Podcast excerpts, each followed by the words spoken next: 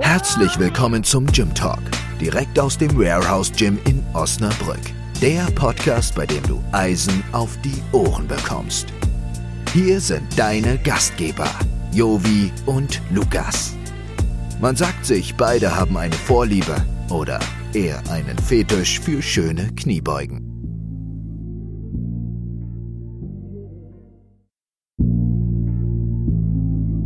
Diese Sendung wird dir präsentiert von Spiegelburg Interieur. Büro- und Objekteinrichtungen für alle Unternehmensgrößen und Branchen. Dein Fachplaner für zukunftsweisende Büroorganisation.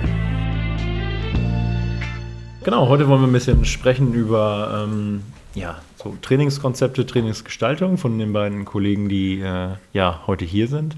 Einmal Lukas und einmal äh, Felix. Ähm, Schwerpunkt dann CrossFit, einmal Felix natürlich und einmal äh, Kraft-Dreikampf, KDK bei Lukas. Ähm, Einstiegsfrage geht gleich mal an Lukas. Ähm, wenn wir jetzt beispielsweise im Gym ein neues Mitglied haben, ähm, wirklich noch nie wirklich viel Sport gemacht, vielleicht so ein bisschen ähm, ja, klassisches Fitnessstudio, aber jetzt auch ohne großen Plan dahinter. Ähm, wenn der jetzt zu dir kommen würde und sagen würde, Lukas, ich möchte gerne ein bisschen Krafttraining machen ähm, für eine gewisse Zeit, wie würdest du dieser Person entgegnen und was würdest du ihr entgegnen? Also in dieser Situation würde ich das erste, das erste, was ich machen würde, wäre, dass ich mit ihm eine technische Grundlage erarbeite. In den Grundübungen, das heißt Kniebeugen, Bankdrücken, Kreuzheben. Und parallel dazu den schon ein bisschen auf die Belastung vorbereite. Das bedeutet, dass ich zum Beispiel einbeinige Übungen verwende, wie zum Beispiel die Beinpresse oder Lunges, damit er parallel schon Muskulatur aufbaut. Und im Kniebeugen so die Basic-Dinge wären Handelablage, äh, Hüft, Kniestreckrhythmus, ähm, Tiefe und sowas. Also ganz basic. Bankdrücken wäre Schulterretraktion, Griffbreite, Ablagepunkt, Kreuzheben, Stabilisation vom Rumpf und auch ähm, die Fähigkeit mit der Hüfte zu führen. Das wäre jetzt so ganz basic skizziert, was ich mit ihm angehen wollen würde. An Übungen. Genau, ja. Aber da nochmal einzugreifen vor den Übungen und beziehungsweise vor dieser rein Konzeptionierung des Plans würde ja mit Sicherheit noch was anderes stattfinden. Und zwar ein Gespräch. Würde Ach ich jetzt so, ja, annehmen. darauf wolltest du hinaus. Ja, ich weiß nicht, ob ich darauf hinaus wollte, aber ich vermute das einfach mal, weil es ja bei mir einfach der Fall war. Äh, deswegen ja. darauf. ja. und, und, und ich das, glaube ich, letztens auch noch von dir gehört habe, dass das du. das kam nur, weil ihr Basketball zusammen gespielt habt. ja, genau. Ansonsten redet Lukas einfach nicht mit den Leuten. Ja, stimmt. Nee. Äh, Trash Talk war nicht seins, das hatten wir auch das schon stimmt. mal äh, rausgearbeitet. Nee, aber weil du ja auch letztens, ähm, glaube ich, nochmal ein Gespräch hattest mit einem ja, potenziellen neuen Athleten. Ähm, äh, wie, wie sieht das Gespräch dann eigentlich inhaltlich aus? Also, was für Fragen hast du dann an den Athleten und, und ähm, was, was, was, was geht man da so durch? Also die Fragen sind so aufgebaut, dass ich mir erstmal ein Bild davon verschaffe, was der Athlet möchte, was seine Ziele sind. Felix macht es meistens so, er fragt nach kurzfristigen Zielen, dann nach langfristigen Zielen, finde ich sehr gut. Ja. Werde ich jetzt auch so übernehmen. Ähm, und dann geht es eigentlich darum zu hinterfragen, was kann der Athlet schon? Das bedeutet Kraftleistung, Kniebeuge, Bankdrücken, Kreuzheben, Trainingshistorie und wichtig für mich ist auch vor allem Verletzungshistorie, weil wenn du zum Beispiel weißt oder du nicht weißt, dass jemand einen Kreuzbandriss gehabt hat oder was auch immer oder keine Ahnung, Achillessehnenanriss, Abriss, was auch immer, dann ist da immer die Frage, kannst du den schon belasten oder musst du deine Übung schon danach auswählen? Und wenn du halt nicht weißt, ob jemand verletzt ist oder nicht, dann ist es halt immer schwierig, den dann zu belasten. Und ähm, was wäre noch für mich wichtig? So äußere Umstände, also alles, was an gesamten Stress in den Organismus reinfließt. Das bedeutet zum Beispiel Stress auf der Arbeit, Stress in der Beziehung, allgemein physische Aktivitäten außerhalb vom Training, also sowas. Also ich versuche mir in so einem Gespräch schon ein bisschen bisschen, ja, bisschen ranzufühlen, wie eine Person drauf ist. Und ähm, auch, ob eine Person wirklich Bock aufs Training hat oder nicht. Und das erkennt man schon ganz gut. Okay, das sind, das sind ja dann auch schon viele detaillierte, bis sogar zum Teil dann ja auch private Fragen, äh, die du dann ja in so einem Erstgespräch quasi stellst. Aber ähm, klingt zumindest erstmal ganz gut, dass du dir wirklich ein ganz, ganz großes Gesamtbild dann auch von der Person jeweils machen möchtest ähm, mit der du dann ja dann gegebenenfalls auch dann auch mehrere Monate m, vielleicht im Traum-Szenario dann ja auch für dich äh, mehrere Jahre dann auch arbeitest. Ähm, das klingt ja. schon mal ganz gut. Ähm, Felix, wie sieht das dann bei dir aus? Wenn er jetzt schon sagt, er hat so ein bisschen was bei dir abgeguckt, äh, weil du ja schon ein bisschen länger Ja. da drin bist, was, worauf kommt es dir an, wenn jetzt jemand Neues zum Beispiel kommt? Also wenn jetzt, es kommt natürlich immer auf die Person an sich an. Wenn das jemand ist, der schon eine gewisse Grunderfahrung im Sport hat, der vielleicht schon CrossFit mal gemacht hat, ist es immer was anderes, als wenn ich jemanden hätte, der ankommt und sagt, Felix, ich habe das zwar noch nie gemacht, hatte ich nämlich auch schon, aber ich würde unbedingt gerne CrossFit machen und ich würde auch unbedingt gerne auf Wettkämpfe fahren. Und dann bin ich auch immer ganz ehrlich, dann sage ich zu den Leuten, dass ich das, finde ich, das erstmal geil finde, dass sie da Bock drauf haben, weil ich es ja auch cool finde. Aber dann sage ich, ist das eher ein langfristiges Ziel. Und als kurzfristiges Ziel sollte die Person dann vielleicht anfangen, erstmal eine Basis aufzubauen, auf der man dann arbeiten kann.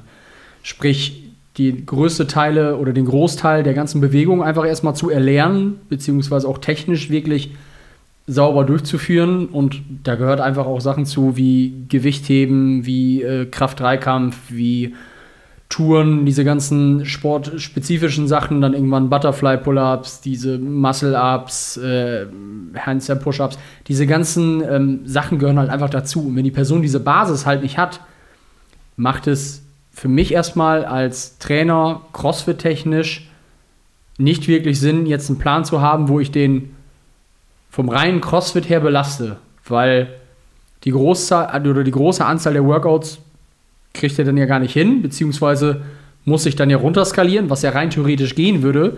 Aber die Möglichkeit beziehungsweise die Chance, dass die Person Fehler macht, ist zu groß.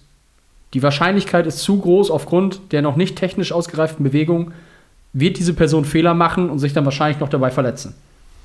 Und dann kommen wir halt wirklich zu diesen typischen äh, bei YouTube CrossFit-Fail-Videos, wo irgendwelche Leute auf Grundlage einer schlechten Technik eine Bewegung ausführen und sich dann einfach wehtun. Und weil ich die Person ja besser machen will, bin ich dann auch so ehrlich und sage denen, pass mal auf, ich finde das geil, wir können das machen, aber seh mir erstmal zu, dass du eine Basis kriegst. Fang doch erstmal an, zweimal die Woche die CrossFit-Kurse zu besuchen, fang doch mal an, Gewichtheben zu besuchen, geh zu den turnerischen Kursen, mach vielleicht mal Kraft-3-Kampf und mach das erstmal ein halbes Jahr bis Jahr. Dass wir eine gute Basis haben, auf der wir dann aufbauen können. Weil dann kristallisiert sich auch raus, für was ist ein Mensch geschaffen. Es gibt Leute, die sind einfach von Natur aus schon unglaublich stark, aber zum Beispiel nicht so athletisch oder mobil. Dann gibt es den Typen, der unglaublich gut lange laufen kann, der äh, Ja. unglaublich mobil ist. Und da kristallisiert sich halt auch raus, okay, wenn ich dann wirklich diese Basis von dieser Person habe, worauf muss ich meinen Schwerpunkt legen? Wenn ich zum Beispiel äh, jemanden hat, der schon, keine Ahnung, ich nenne jetzt einfach mal irgendein Freak ist, der ins Gym kommt, noch nie Kreuzheben gemacht hat und der zieht dann 180, 200 mit einer sauberen Technik, nachdem er vielleicht da so rangeführt wurde nach zwei, drei Wochen, weil der einfach schon so viel Muskelmasse von Natur aus hat oder so viel Kraft einfach mitbringt, dann ist es natürlich ein ganz anderes Training, als wenn ich jemanden habe, der sagt, okay, ich kann eine Stunde auf einer bestimmten äh, Schlagzahl rudern, ohne dass ich wirklich dabei ermüde. Aber die Person kann dann zum Beispiel nicht so gut Kraftsachen ausführen, sprich Kniebeugen, Kreuzheben, Bankdrücken, wo wir auch bei den Grundlagen sind, Gewichtheben. Der hat vielleicht eine super Mobilität, aber keine Stabilität. Das sind alles so Faktoren, die da reinspielen, um den Trainingsplan quasi im CrossFit zu machen. Und da ist es halt immer erstmal wichtig, eine gute Basis zu finden und auch rauszufinden, was ist das Per- für eine Person. Genau wie Lukas das schon gesagt hat, ganz wichtig dann auch Verletzungshistorie, frage ich eigentlich jeden, der bei mir im Kurs ist, frage ich erstmal, hey, wer bist du? Hast du schon mal Sport gemacht? Was hast du für Sport gemacht? Hast du schon mal Kraftsport gemacht? Bist du verletzt oder hast irgendwelche Einschränkungen? Das ist eigentlich eine ganz typische Frage. Genau, und das, damit hast du natürlich auch nochmal äh, ja, viel mehr Erfahrung als eben Lukas, weil ja eben durch, die, äh, durch das Geben der Kurse da ja auch immer wieder neue Mitglieder dann kommen oder Interessenten. Ähm, da hast du ja dann diese Erfahrung Umgang mit äh, dann neuen Athleten, beziehungsweise, ja, was können die schon? Können die äh, eigentlich noch gar nichts oder kommen die einfach aus einer anderen Box, weil die umgezogen sind? Ähm, Gibt es ja auch mal. Genau. Und was, glaube ich, auch so ein bisschen durchklingt, ist auf jeden Fall ja, der Grad der Komplexität. Ich meine, beim äh, Kraft-3-Kampf sprechen wir halt auch nur über drei Übungen als, als, als Übungen, die dann ja ausschlaggebend sind für dann beispielsweise Wettbewerbe, wenn man so weit denkt. Und beim CrossFit, wie du ja selber sagst, sind das ja halt echt unzählige Übungen, die man ja auch erstmal können muss. Gar nicht mal nur von der Kraft her, sondern natürlich auch von der Technik her, wie du es richtig sagst.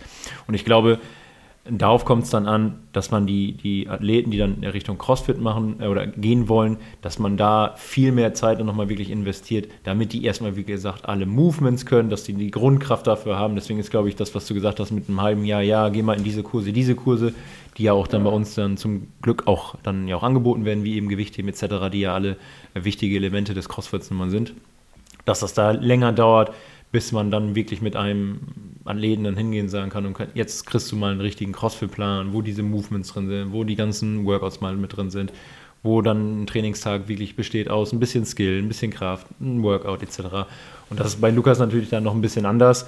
Natürlich gibt es da auch ganz viele äh, Übungen, äh, sehe ich ja jetzt gerade aktuell selber, die, die einen dann natürlich dazu hinbringen oder hinführen, noch noch eine saubere Technik zu bekommen in diesen drei Grundübungen, aber es sind dann am Ende des Tages ja nur drei Grundübungen, die man ja ausführen muss. Oder ist schon wie siehst du sehr das? simpel, ja. Hast schon recht, ja. Also wenn man es vergleicht mit dem Sprint, da ist eine Kniebeuge nichts gegen.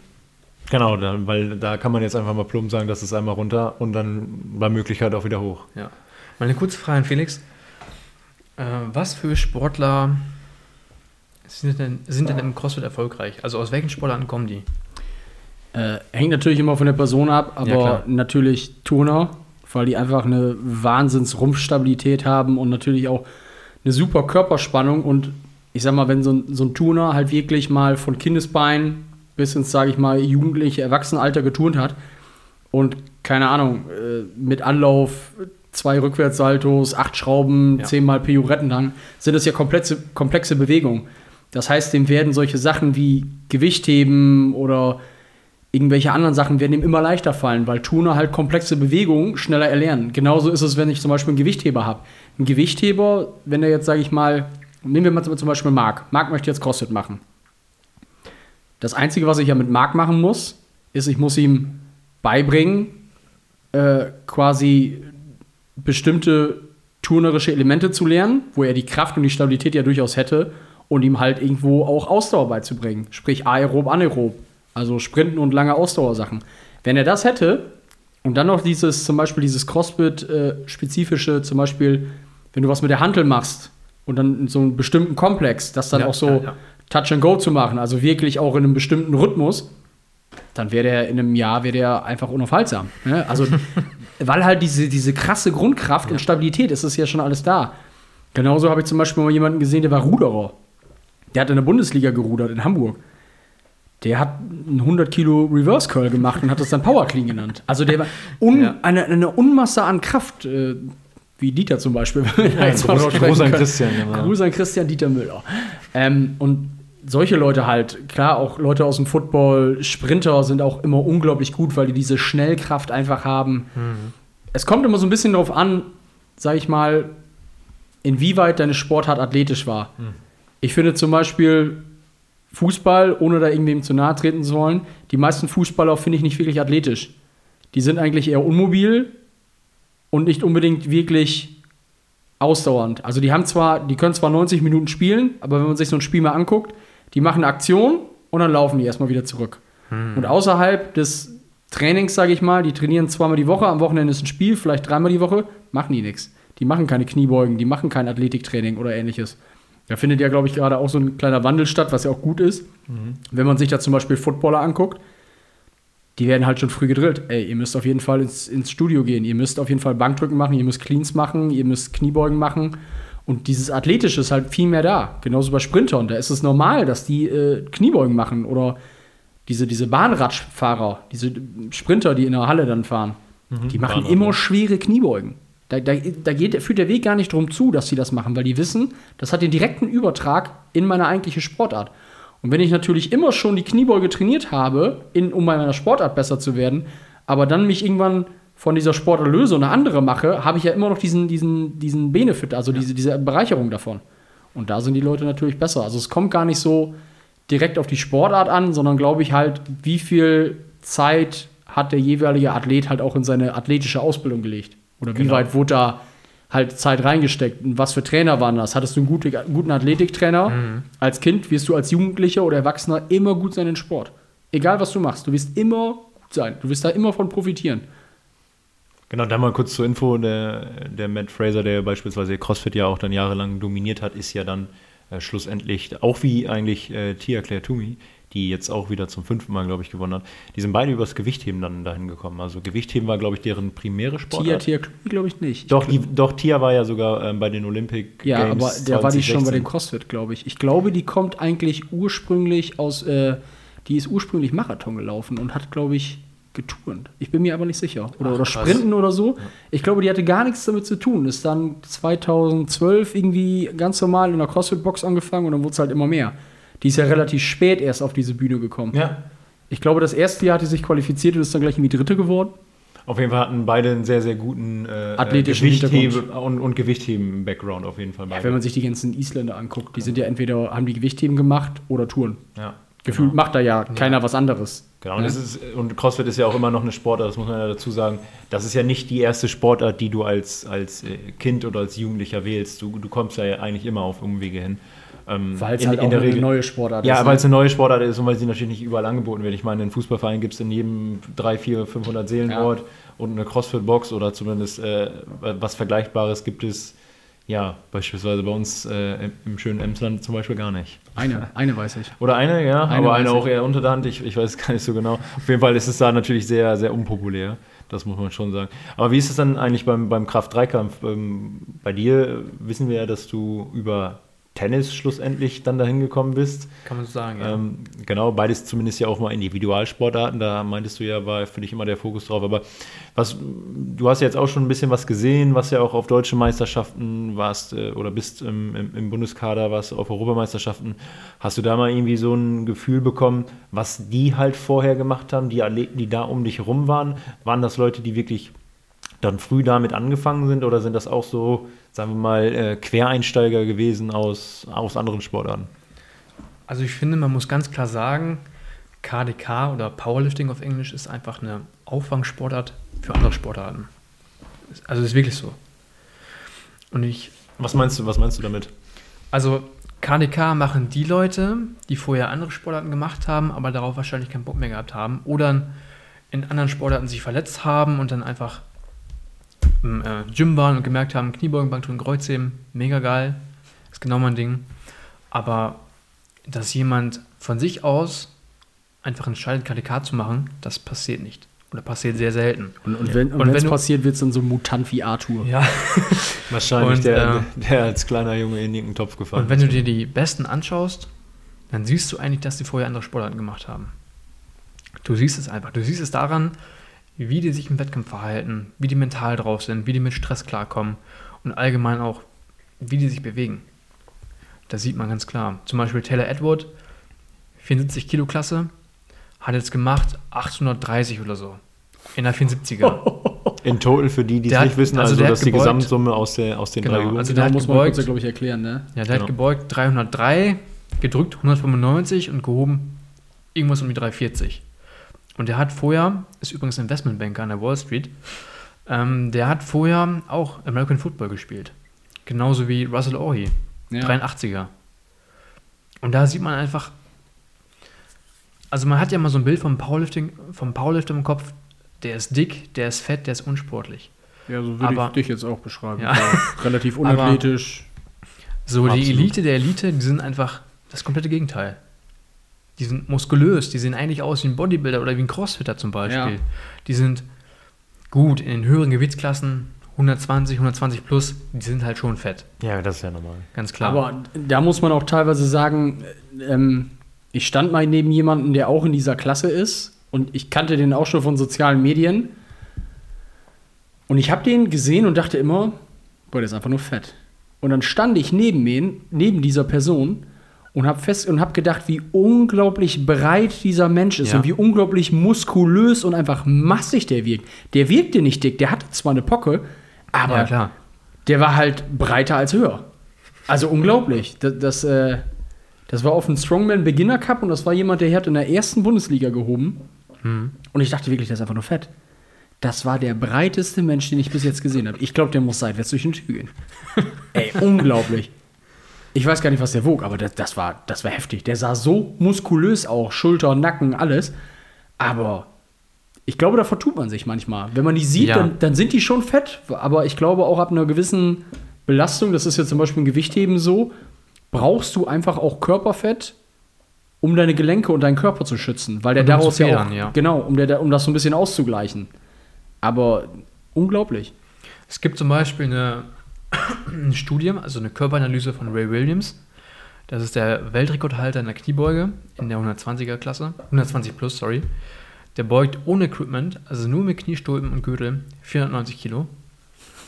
Beim Körpergewicht von 180 oder so. Und dann haben die den einfach mal durch den DEXA-Scan geschickt und gesehen, wie viel Muskelmasse der Typ hat. Und die schreiben eins zu eins in der Studie, die haben noch nie einen Sportler gesehen mit so viel Muskelmasse. Ja. Und er startet nicht im äh, ungetesteten Verband. Der startet getestet. Gut, jetzt kann man natürlich sagen, Was war vor zehn Jahren? getestet mal? heißt nicht dopingfrei, aber trotzdem. Ich finde es ist schon, krass. aber das, das ist, ich glaube, jemand wie Ray Williams, wenn wir mal gerade bei dem sind, das ist, glaube ich, ich glaube, so einen gibt es, das ist der eine unter eine Million.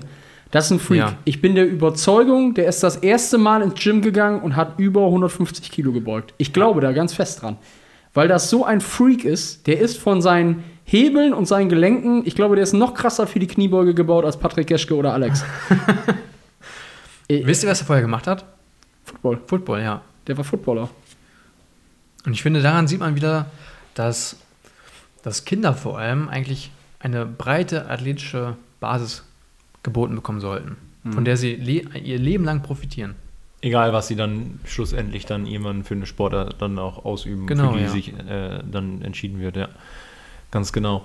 Ähm, Nochmal, um, um das äh, wieder zurück aufs Training äh, zu schwenken. Angenommen, wir haben jetzt äh, einen Athlet oder und du in dem Fall, der ist neu und der committet sich auch auf, keine Ahnung, sagen wir mal ein halbes Jahr und plus. Ähm, Also bei du?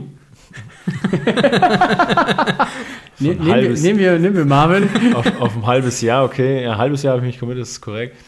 Ja, wenn es dir leichter fällt für die Ja, Antwort, klar. dann, dann, dann auch gerne mich.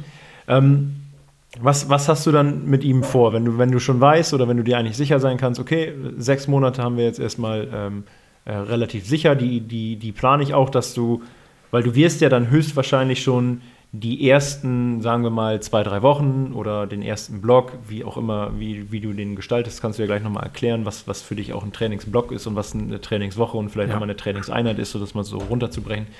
Wenn du da weißt, es geht jetzt ein halbes Jahr mit diesem äh, Athleten, dann bereitest du ja auch dann das schon so vor in Woche 1, dass du weißt, ich habe jetzt sechs Monate und dann fange ich halt in dem und dem Bereich erstmal Ja. an. Als vielleicht bei einem anderen, der sagt, äh, ich bin jetzt drei Monate, äh, wollte ich das mal machen, um zu gucken, was es für mich bringt und dann muss ich aber weiter irgendwie äh, Crossfit machen beispielsweise. Ähm, da, Du musst äh, da, da führ uns doch mal äh, gerne ein. Ja, also wichtig für mich ist erstmal, dass man gemeinsame Ziele festlegt. Wir haben ja jetzt für Ende des Jahres Ziele festgelegt, die wir erreichen wollen, so ungefähr. Und dann mache ich erstmal ein Assessment. Also eine. Wollen wollen wir die sagen, dass wir Marvin ein bisschen Nee. setzen? Nein, bitte, bitte Das ist, keinen äh, Druck äh, aufbauen. das ist ich Datenschutz. ich kenne die, genau, das ist Datenschutz, ich kenne meine Ziele, glaube ich. Das ist Datenschutz. Ja. Ich hoffe, dass die ähm, übereinstimmen dann, aber ja. Aber wie gesagt, erzähl uns doch genau. Dann mache ich eine Status Quo-Analyse und überlege mir, was müssen wir machen, damit der dahin kommt, wo wir ihn hinwollen, wo wir ihn haben wollen. Und dann gehe ich hin und überlege mir, ich habe sechs Monate Zeit und dann mache ich eine Per- Periodisierung. Dabei geht es noch nicht darum, wie eine Woche aussieht, also ob ich jetzt 6er, 5er, 4er, 3er, 2er mache, sondern es geht um die zeitliche Organisierung der Elemente, die ich verbessern möchte. Das ist Periodisierung. Nichts anderes. Was übrigens in der Sportwissenschaft und in der Literatur einfach falsch gemacht wird. Und deswegen sind diese Studien eigentlich auch für den Arsch, by the way. Aber geh da nochmal ein bisschen drauf ein, was du wirklich nochmal unter Periodisierung und, äh, und dergleichen dann noch meinst, wenn du, wenn du kannst. Ähm, du meinst, also im Kraft-3-Kampf geht es ja eigentlich um drei Dinge. Es geht um Technik, es geht um Hypertrophie und es geht um neuromuskuläre Effizienz, also quasi Maximalkraft. So, und dann kann ich mir überlegen, wie macht es am meisten Sinn, diese Elemente nacheinander zu trainieren oder parallel. Also es macht schon Sinn, alles gemeinsam zu trainieren, nur du verschiebst halt den Fokus, um ein Element gezielt zu verbessern. Und ähm, dann gehe ich jetzt bei dir zum Beispiel, um dir jetzt nicht äh, zu nahe zu treten. Alles gut. Bei dir kann man muskulär noch einiges rausholen. Deswegen werden die ersten Monate darauf abzielen, dich massiger zu machen, dich muskulöser zu machen. Aber gleichzeitig natürlich schon schwer zu trainieren, weil das wollen wir auch trainieren. Oder darum geht es ja am Ende. Und das ist dann nämlich an die Kunst, das parallel dann zu Genau, schaffen, ja. dass du, dass du dann, der eine Aspekt ist ja dann ja auch dann die Hypertrophie und der andere dann ja den, den Kraftaufbau noch. Naja, nicht unbedingt parallel, weil Hypertrophie und Maximalkraft, also intramuskuläre Koordination, intermuskuläre Koordination, das sind jetzt nicht Dinge oder Anpassungen, die sich gegenseitig behindern, sondern kann man schon parallel trainieren. Nur du musst dann eben schauen, wie sich das auf die Ermüdung auswirkt, ob du, also wie du, wie du das Verhältnis dieser, dieser Trainingsanpassung im äh, Training steuerst. Und darum geht's. Und dann schaue ich mir zum Beispiel an, okay, ich habe sechs Monate. Für dich macht es vielleicht dann Sinn, drei bis vier Monate den Fokus auf Hypertrophie zu legen. Aber parallel natürlich auch schwer zu trainieren, aber vom Volumen her schon geringer. Und dann mh, plant man das halt in, sagen wir mal, in drei bis sechs wöchige Blöcke. Und dann plant man schon konkretes Training für drei bis sechs Wochen. Das bedeutet natürlich nicht, dass man das Training genauso durchzieht, weil es wird immer mal Sachen geben, zum Beispiel, dass man Übungen austauschen muss, weil die nicht klappen oder dass du, keine Ahnung, verletzt bist, was ich ja nicht hoffe. Oder zum Beispiel, du merkst, dass das zu viel ist, dann passt du natürlich an. Und so ist eigentlich dann das Training. So steuere ich das. Ja, da muss man noch mal hinzufügen, also, oder ich fasse das mal kurz zusammen. Also es gibt ein Training, ich nenne das jetzt mal ähm, als, als ein kleines Projekt im Endeffekt, dass man sagt, hier ein halbes Jahr ähm, und dann unterteilt man das in, in unterschiedliche Blöcke, wie du ja gesagt hast, und die sind mal unterschiedlich groß, die können mal drei Wochen sein, die können aber auch mal bis zu sechs Wochen gehen. Ähm, und dann in den äh, Blöcken, um jetzt vielleicht auch noch mal kurz bei mir zu bleiben, habe ich jetzt vier Trainingseinheiten. Da bist du ja natürlich auch flexibel und passt das natürlich an den Athleten an, wie viel Zeit er ja mitbringt, hattest du gesagt. Ähm, ob jetzt ein, zwei, drei, vier, fünf Tage, sechs Tage, keine Ahnung. Ähm, und dann gibt es, wie gesagt, die, die einzelnen Einheiten. Und was man da auch noch äh, vielleicht noch mal hinzufügen muss, dass du dann ja auch die ähm, immer ein Feedback haben willst, wie es einem vor der Einheit geht und wie es einem eigentlich nach der Einheit geht, beziehungsweise wie man die Einheit dann ja auch noch ähm, ja, körperlich empfunden hat. Und ich glaube, daraus ziehst du ja dann auch noch wieder Rückschlüsse auf dann die Planung für die kommende Woche. Ja, absolut. Ich arbeite ja auch mit APIs und prozentbasiert. Also prozentbasiert bedeutet, ich gehe von einem theoretischen oder schon praktischen Maximum aus und errechne mir da anhand dessen Trainingsgewichte.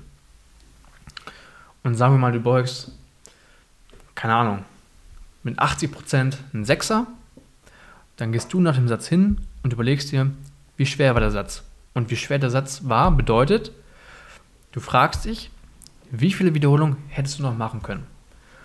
Und wenn du dann sagst, API 5 anstatt wie geplant API 8, dann weiß ich, du bist besser geworden. Und dann sieht man, dass man die Belastung anpassen kann. Also man kann sie nach oben verschieben. Er- Erklär doch mal den Leuten, was eine RPI ist. Ich glaube, viele, so, wissen- ja, okay. viele wissen gar nicht, was eine RPI ist. Genau, aber du Ja. hattest das schon so ein bisschen angeschnitten, aber das kannst du ja nochmal einmal. Also API bedeutet, kommt eigentlich aus dem Ausdauersport, wurde jetzt von Mike Tuchscherer geprä geprägt, geprägt. Äh, ähm, es ist eine Skala von 1 bis 10 und du bewertest einfach, wie schwer der Satz war. API 10 bedeutet, es, du kannst keine weitere Wiederholung machen. API 9 bedeutet, eine Wiederholung wäre noch möglich, API 8 zwei Wiederholungen. Und das geht dann in äh, 0,5er Schritten. Also 8,5 wäre zum Beispiel, du könntest vielleicht noch zwei Wiederholungen machen. Und das ist einfach ein fantastisches Tool, um, ähm, um, um einen subjektiven Eindruck davon zu bekommen, wie schwer der Satz für einen Athleten war. okay. Ich, arbeite, ich arbeite da zum Beispiel auch mit, weil man dann auch gut rausfinden kann.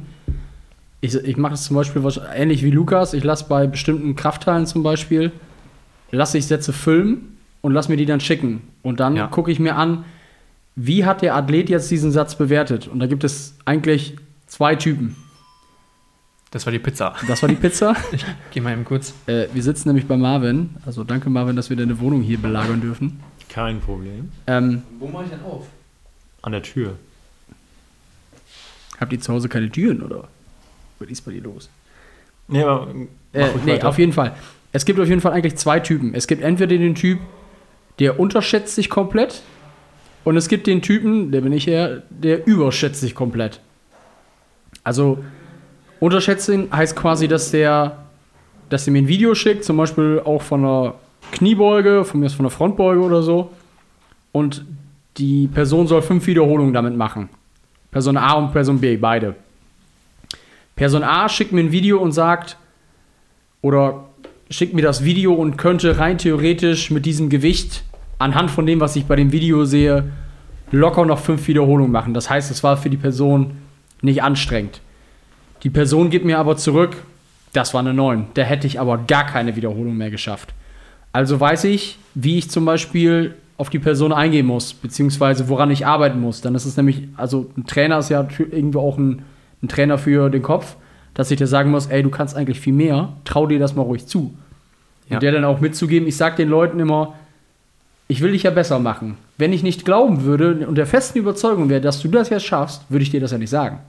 Ich will ja nicht, dass du dich verletzt. Ich will dich ja besser machen.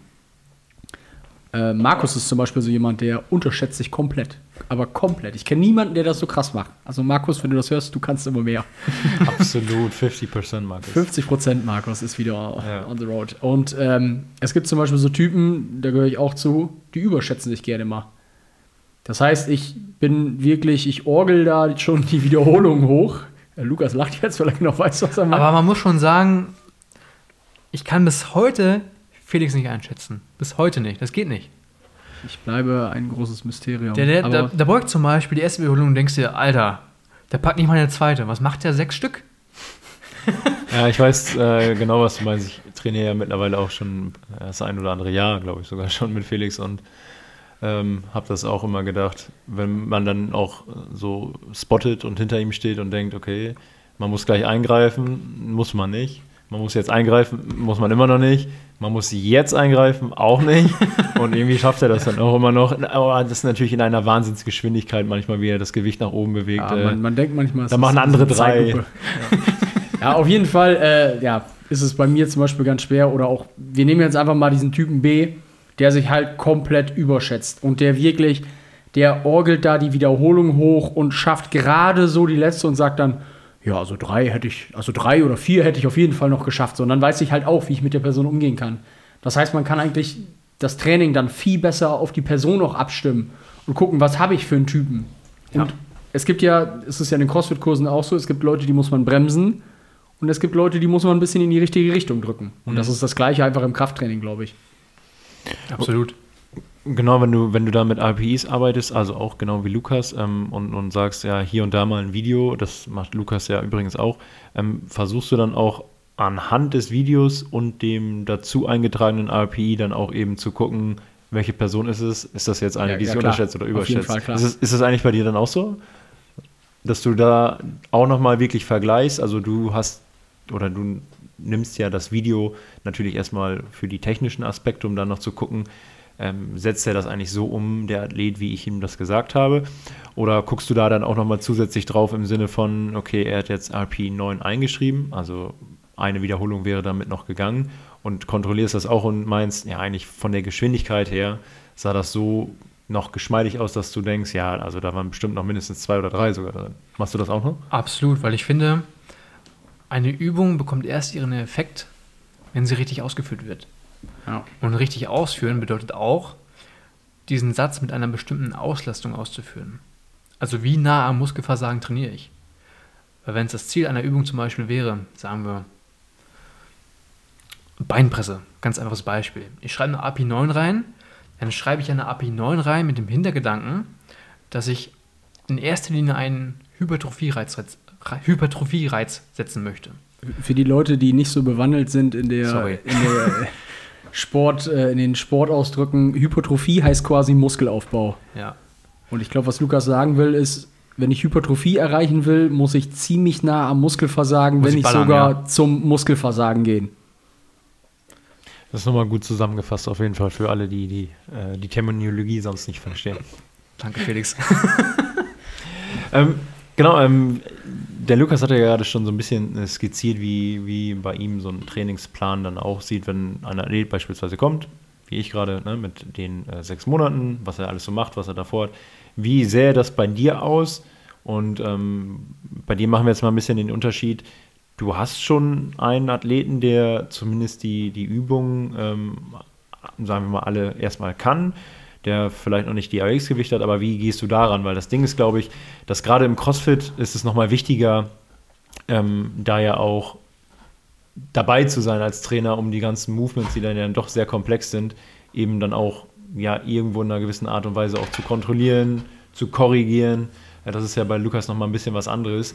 Da kann er ja weniger, sage ich mal, äh, Fokus aufs, aufs ähm, ja, Dabeisein eigentlich legen, weil da reicht dann hier und da vielleicht mal ein Video, weil, wie gesagt, die, die Übungen einfach nicht ganz so komplex sind.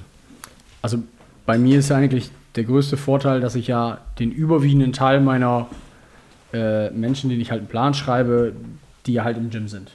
Und da ich ja auch wie ihr drei, äh, ihr beiden, Entschuldigung, wir drei äh, äh, auch eigentlich immer im Gym sind, Ja. bin ich halt auch immer da. Das heißt, ich kriege immer alles mit oder halt einen Teil mit. Das heißt, ich, ich sehe ja auch, was, was macht der und bin dann ja auch ein Typ, der dann nach dem Workout sagt, ey, pass mal auf, das und das war nicht so geil oder vielleicht im Workout schon, wenn es ein gravierender Fehler ist, hingeht und die Person sagt, mach das mal besser, dann arbeitest du noch effizienter und kraftspannender und bist noch schneller.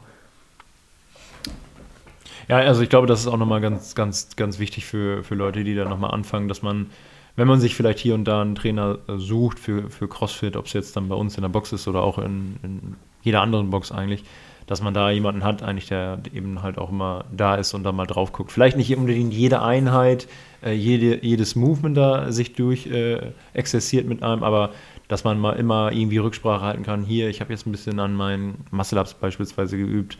Äh, wo Äh, siehst zu, du da zu noch Deutsch, was? Zu Deutsch äh, für, äh, Ja, ja, für- Mike Moina, bitte. der immer gerne sagt, das Englische verstehe ich nicht. Äh, Muscle Up heißt im Deutschen äh, Zugstämme.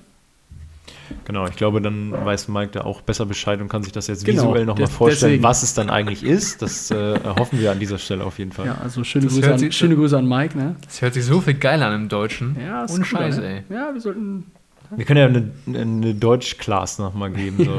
Crossfit, äh, CrossFit Class Deutsch, nur mit Deutsch deutschen Crossfit. Begriffen. Wir können ja auch einen Ja, Duden rausbringen. Absolut. Langenscheid hat er, glaube ich, auch schon angefragt bei mir. Von daher, das soll klappen. Ich, ich glaube einfach aber auch, dass zum Beispiel im CrossFit sich das Training einfach auch vom KDK zum Beispiel jetzt dahingehend einfach unterscheidet, dass ich ja andere Energiesysteme trainiere. Also Ausdauer, dann wird das ja unterteilt in Grundlagenausdauer, dann wirklich äh, Sprintsachen, wo er wirklich die, der Puls wirklich äh, am Maximum quasi kratzt, dann muss ich auch genauso Maximalkraft trainieren. Dann äh, ist es natürlich auch wichtig, dass der Athlet dann für diese Maximalkraft auf eine gewisse Muskelmasse hat. Entweder, wenn er die nicht mitbringt, wenn ich zum Beispiel jemanden habe, der vorher viel Ausdauer gemacht hat, muss ich genau wie Lukas dem erstmal irgendwo ein bisschen Muskulatur mit auf den Weg geben, dass er einfach natürlich auch in die Bewegung stärker wird. Wenn ich jetzt diesen Typ habe, den du gerade beschrieben hast, der vielleicht noch nicht diese RX-Gewichte hat, sich aber durch die Kurse und durch diese ganze Basis, die er erstmal hat, schon auf einen sehr guten Weg findet, ist es ja einfach nur eine Frage von Training. Dann muss ich ja zusehen, dass ich den Athleten im Training einfach stärker mache. Das kann man zum Beispiel durch äh, EMOMs machen, also auch Intervalle. Ich kann ja zum Beispiel sagen, ich nehme 10 Minuten, sagt der Athlet soll am Anfang jeder Minute eine bestimmte Kraftübung machen und den Rest der Minute hat er Pause, bevor er dann wieder zur nächsten Übung geht und kann das dann ja mit allem Möglichen mischen, was ich halt trainieren will. Ich kann ja zum Beispiel vorher eine, äh, zum Beispiel eine Ausdauergeschichte sagen, irgendwie, je nachdem, wie ich die gestalten will. Ich kann ihnen sagen, okay, geh laufen, geh vielleicht aufs, aufs, aufs Fahrrad, aufs Assaultbike, um ihn einfach ein bisschen hochzubringen, um ihn da wieder eine kleine Vorbelastung reinzubringen. Ich kann das natürlich steuern. Jeder, der mal äh, auf einem Assaultbike saß, weiß, wie anstrengend das ist. Und im Gegensatz dazu ist Rudern ja sehr locker. Je nach, demnach kann ich steuern, okay, will ich jetzt wirklich, dass der aus der Puste geht und das dann macht, um es zu lernen?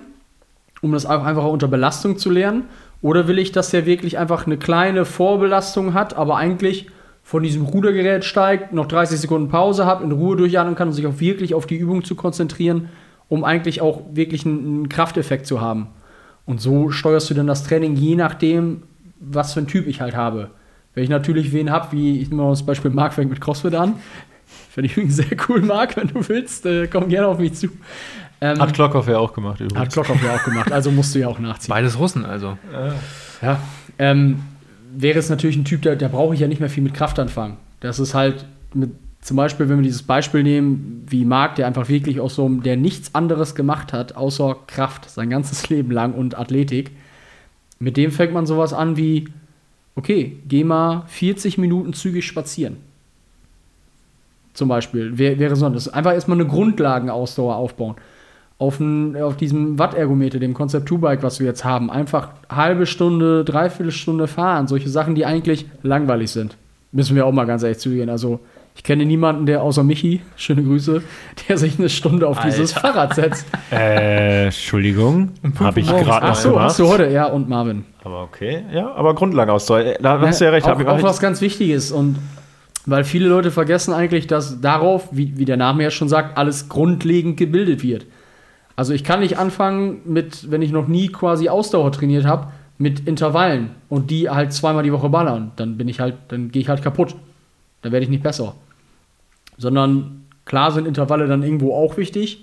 Ab einem bestimmten Grundlagen-Ausdauerlevel ist natürlich auch die Frage, für, für was mache ich das? Wenn Marc jetzt zum Beispiel kein Crossfit macht, sondern ey, ich fahre jetzt nächste Woche in Urlaub, ich will noch mal ein bisschen hier die Bauchmuskeln in den Schein bringen, ist jetzt zum Beispiel so ein, so ein äh, Intervalltraining nicht schlecht auf dem Fahrrad. Ne? Ich glaube, das ist, ich nenne es immer die Fettschmelze dann, weil es ja einfach, einfach richtig, das, das knallt halt wie Sau, da verbrennst du Kalorien wie Sau in sau kurzer Zeit und hast einfach den Benefit davon. Ne? Einmal noch eine kurze Frage, die mir gerade in den Kopf kam, weil äh, wir gerade ja bei Lukas kurz auch angesprochen hatten, ähm, so, dass er diese Feedback-Schleifen führt. Fü- Führst du die mit den Athleten, die du hast, auch? Oder, Ja. oder ist das auch bei dir Ja, irgendwie auf in einem Fall. wöchentlichen Zyklus oder irgendwie? Also ich äh, arbeite auch in äh, Mesozyklen, also vier Wochen. Und äh, gucke halt in so Mikrozyklus, also Mikrozyklus ist quasi eine Woche. Also Mikrozyklus ist eine Woche, ein Mesozyklus ist vier Wochen und Makrozyklus ist dann bei, fängst du, glaube ich, bei drei Monaten an. Ja, kannst du dann bis auf, ich glaube, ein halbes, dreiviertel Jahr ziehen. Und ich gucke mir dann halt in diesem ähm, Mesozyklus an, okay, was ist denn mein Ziel? Was, was möchte ich denn mit dieser Person machen? Sage ich mal, vielleicht hat sie eher den Fokus auf Ausdauer, vielleicht auf Kraft, vielleicht braucht sie noch mehr Übung in den turnerischen Elementen. Das kann man dann ja auch in Teilübungen alles unterteilen, genau wie im Gewichtheben, um halt darin besser zu werden. Und in diesen Mikrozyklen gucke ich mir quasi an, oder halte ich Rücksprache mit dem Athleten eigentlich dann auch täglich über WhatsApp oder halt, wenn ich da bin, oder ich sehe es dann halt auch, wenn ich da bin, wie war es für dich? Ne? Und äh, demnach dem stimme ich dann das Training halt auch ab, genau wie Lukas. Wenn, Luke, wenn ich Kniebeugen mache und schreibe bei Lukas bei vier Sätzen RBE 9 rein, dann weiß der, das war vielleicht ein bisschen krass jetzt für den. Vielleicht braucht ihr zwei, drei leichte Einheiten oder sogar ein Deload. Ne? Erklär noch mal kurz den, den Deload, das ist vielleicht auch noch mal äh, relativ interessant für, für die Leute. Also wie holt man Leute dann auch nach, ja, weil Trainingspläne steigern sich in der Regel ja dann Genau. immer von Woche zu Woche oder von, von Zyklus zu Zyklus. Aber was ist denn noch mal genau eigentlich ein Deload? Ein Deload ist quasi eine Phase, in der ich dem Körper Ruhe gönne. Das heißt, angenommen, ich mache jetzt, es werden manche kennen, die dann vielleicht etwas ambitioniert in den Sport kommen, bei uns zum Beispiel im Crosstraining, die dann viermal die Woche zum Kurs gehen, dann noch zweimal die Woche zum Gewicht heben und auf dem Samstag machen die noch ein langes Workout. Das machen die eine Woche, das machen die vielleicht auch eine zweite, vielleicht sogar eine dritte Woche, aber dann wird er mir irgendwann sagen, boah, irgendwie kann ich gar keine Leistung mehr bringen und ich bin nur kaputt und mir fängt irgendwie an auch, mein Knie tut weh, dann tut der Rücken weh und das ist dann einfach ein Zeichen von Überbelastung. Das heißt, das wäre so dieser Extremtyp, dem man dann einfach sagen muss, ey, bleib mal eine Woche zu Hause, aber diese Typen können quasi nicht eine Woche zu Hause bleiben. Oder beziehungsweise macht es, wenn du ein strukturiertes Training hast, manchmal gar nicht Sinn, eine Woche wirklich Pause zu machen, sondern vielleicht eine, gesenkte Woche zu machen, was quasi dann der Begriff Deload ist. Also ich nehme dem Körper Last weg und bewege ihn quasi, aber nur mit leichterer Intensität und Volumen. Das heißt, wenn ich sonst vier Trainingstage habe, macht es vielleicht dann Sinn, zwei oder drei Trainingstage zu machen. Wenn ich sonst, keine Ahnung, 100 Kilo zehnmal beuge, macht es da vielleicht Sinn zu sagen, ey, mach mal sechsmal 60 Kilo. Und das dann zweimal. Und dann einfach nicht mehr. Also die Person muss sich einfach nach dem Training fühlen, als hätte sie eigentlich nur aufgewärmt. Da muss man teilweise gucken. Ich glaube, im Powerlifting ist es noch ein bisschen anders. Da muss man gucken, dass, er, dass die Person nicht zu leicht trainiert. Im CrossFit ist das nicht so schlimm, wenn die mal leicht trainiert, weil es über die Intensität quasi wieder aufgefangen wird. Da ist der Deload ein bisschen anders als im Kraft-3-Kampf. Äh, und so kann die Person sich quasi erholen und in der nächsten Trainingswoche wieder quasi reinstarten. Mhm. Jeder kennt es, wenn man irgendwie eine Woche Urlaub gehabt hat oder zwei und keinen Sport gemacht und dann wieder anfängt, ist erstmal alles schwer und alles komisch. Es liegt aber nicht daran, weil die Person dann schlechter geworden ist oder irgendwie schwächer, sondern es kommt einfach daher, dass die Person bestimmte Bewegungsabläufe nicht trainiert hat. Wenn wir jetzt zum Beispiel eine Kniebeuge nehmen oder auch ein Muscle-Up, das sind mehrere Bewegungen vom Körper, die gleichzeitig passieren. Und die Person hat quasi nur nicht äh, intramuskulär oder einfach koordinativ die Übung trainiert. Und das sackt dann nach so einer Woche schon so ein bisschen ab und deswegen fühlt man sich manchmal so, boah, irgendwie ist alles komisch ein bisschen behäbig und so. Ja, genau. Also ich, ich bei, mir ist, bei mir ist es zum Beispiel auch immer so, wenn ich äh, nach zwei, drei Wochen Urlaub wieder anfange, weiß ich, die erste Woche ist halt ja, mus mit Muskelkater nur so übersät bei mir. Da kann ich mit relativ moderatem Gewicht für meine Verhältnisse und auch eine ganz normale Wiederholungsanzahl.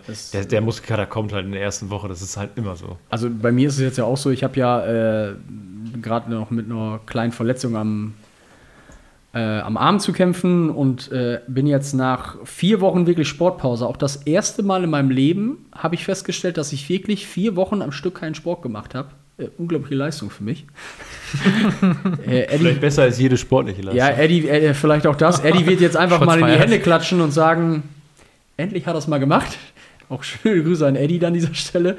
Aber äh, ich habe zum Beispiel jetzt gestern angefangen zu trainieren und habe, glaube ich, mit Lasten trainiert ich glaube, die überspringe ich sogar im, im Aufwärmen sonst. Und ich habe am ganzen Körper einfach Muskelkater. Ja, ist, äh, glaube ich, an der Stelle ganz normal. Möchtest du gerne noch was ergänzen zum, zum Dilo, Lukas, wie, wie das sonst, weil Felix gerade hat schon durchblicken lassen, dass mm. vielleicht gerade bei euch in der Sportart noch vielleicht etwas anders zugeht?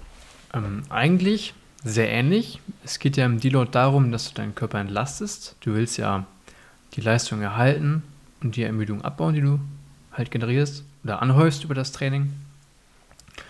Und bei uns oder ich differenziere zwischen einem, ich sag mal, zwischen einem Volumen-Deload und einem Intensitäts-Deload, weil man muss sich ja überlegen, was hat man vorher trainiert, was für eine Belastung ähm, ist vorangegangen.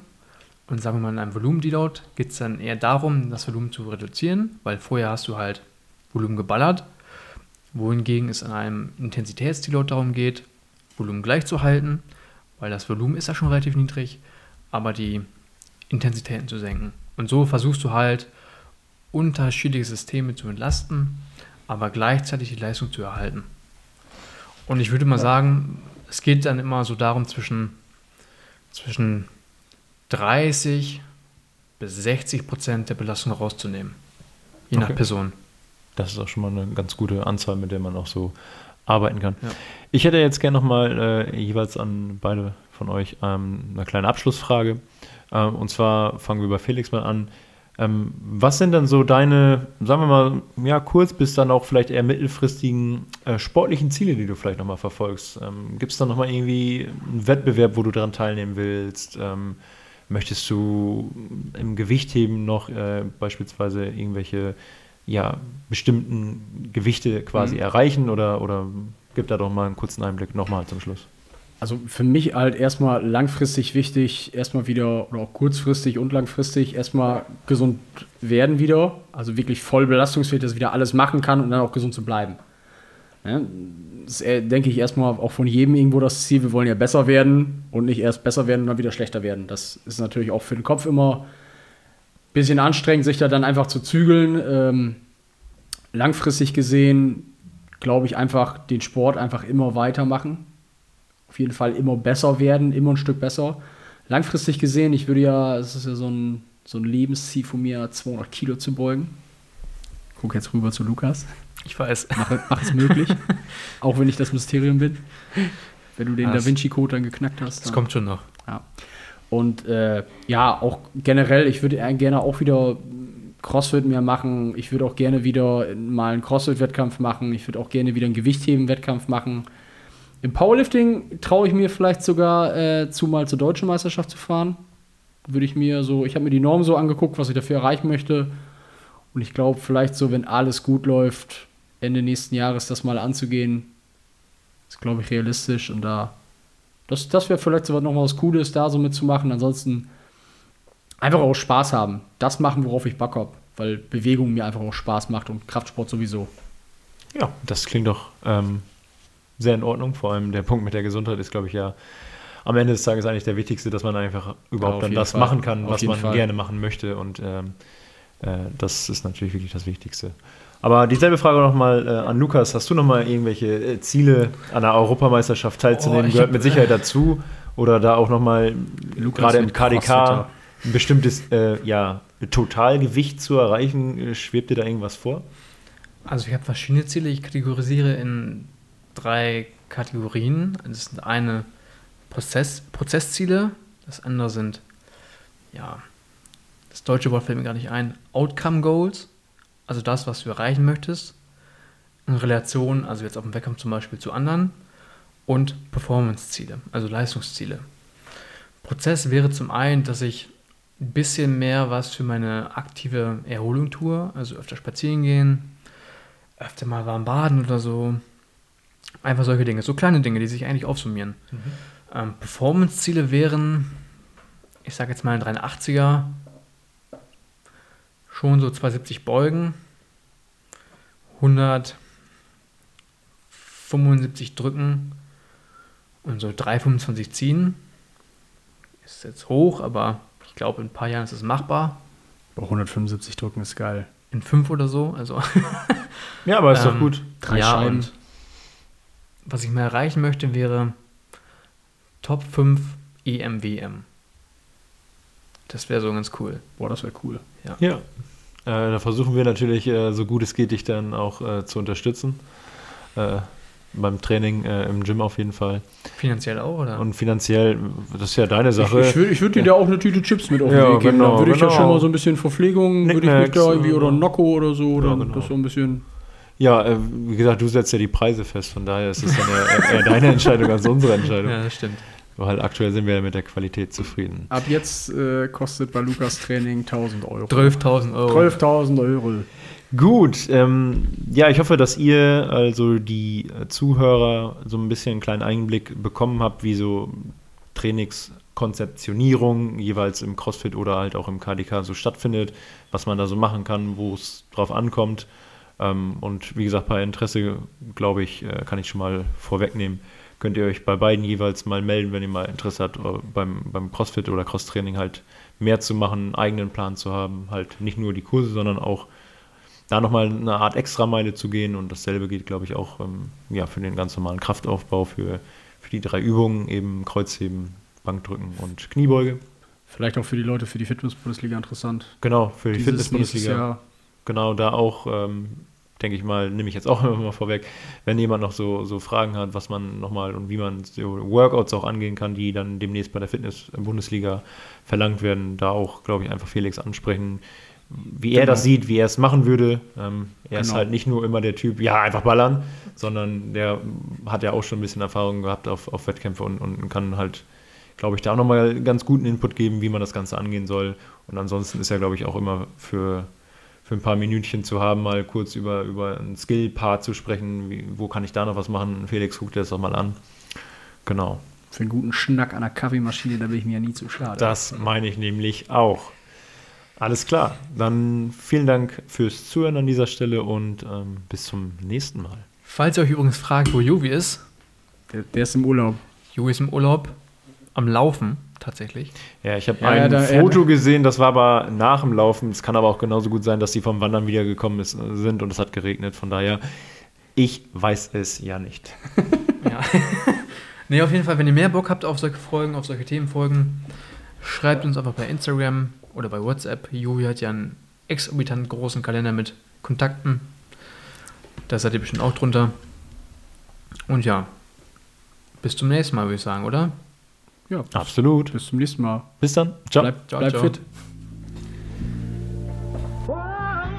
Das war der Gym Talk Podcast. Wenn dir die Folge gefallen hat, gib uns ein Like und abonniere uns, um die nächste Episode nicht zu verpassen. Danke fürs Zuhören und bleib gesund. Bis dahin nicht vergessen, die Antwort ist immer Kaffee und tiefe Kniebeugen.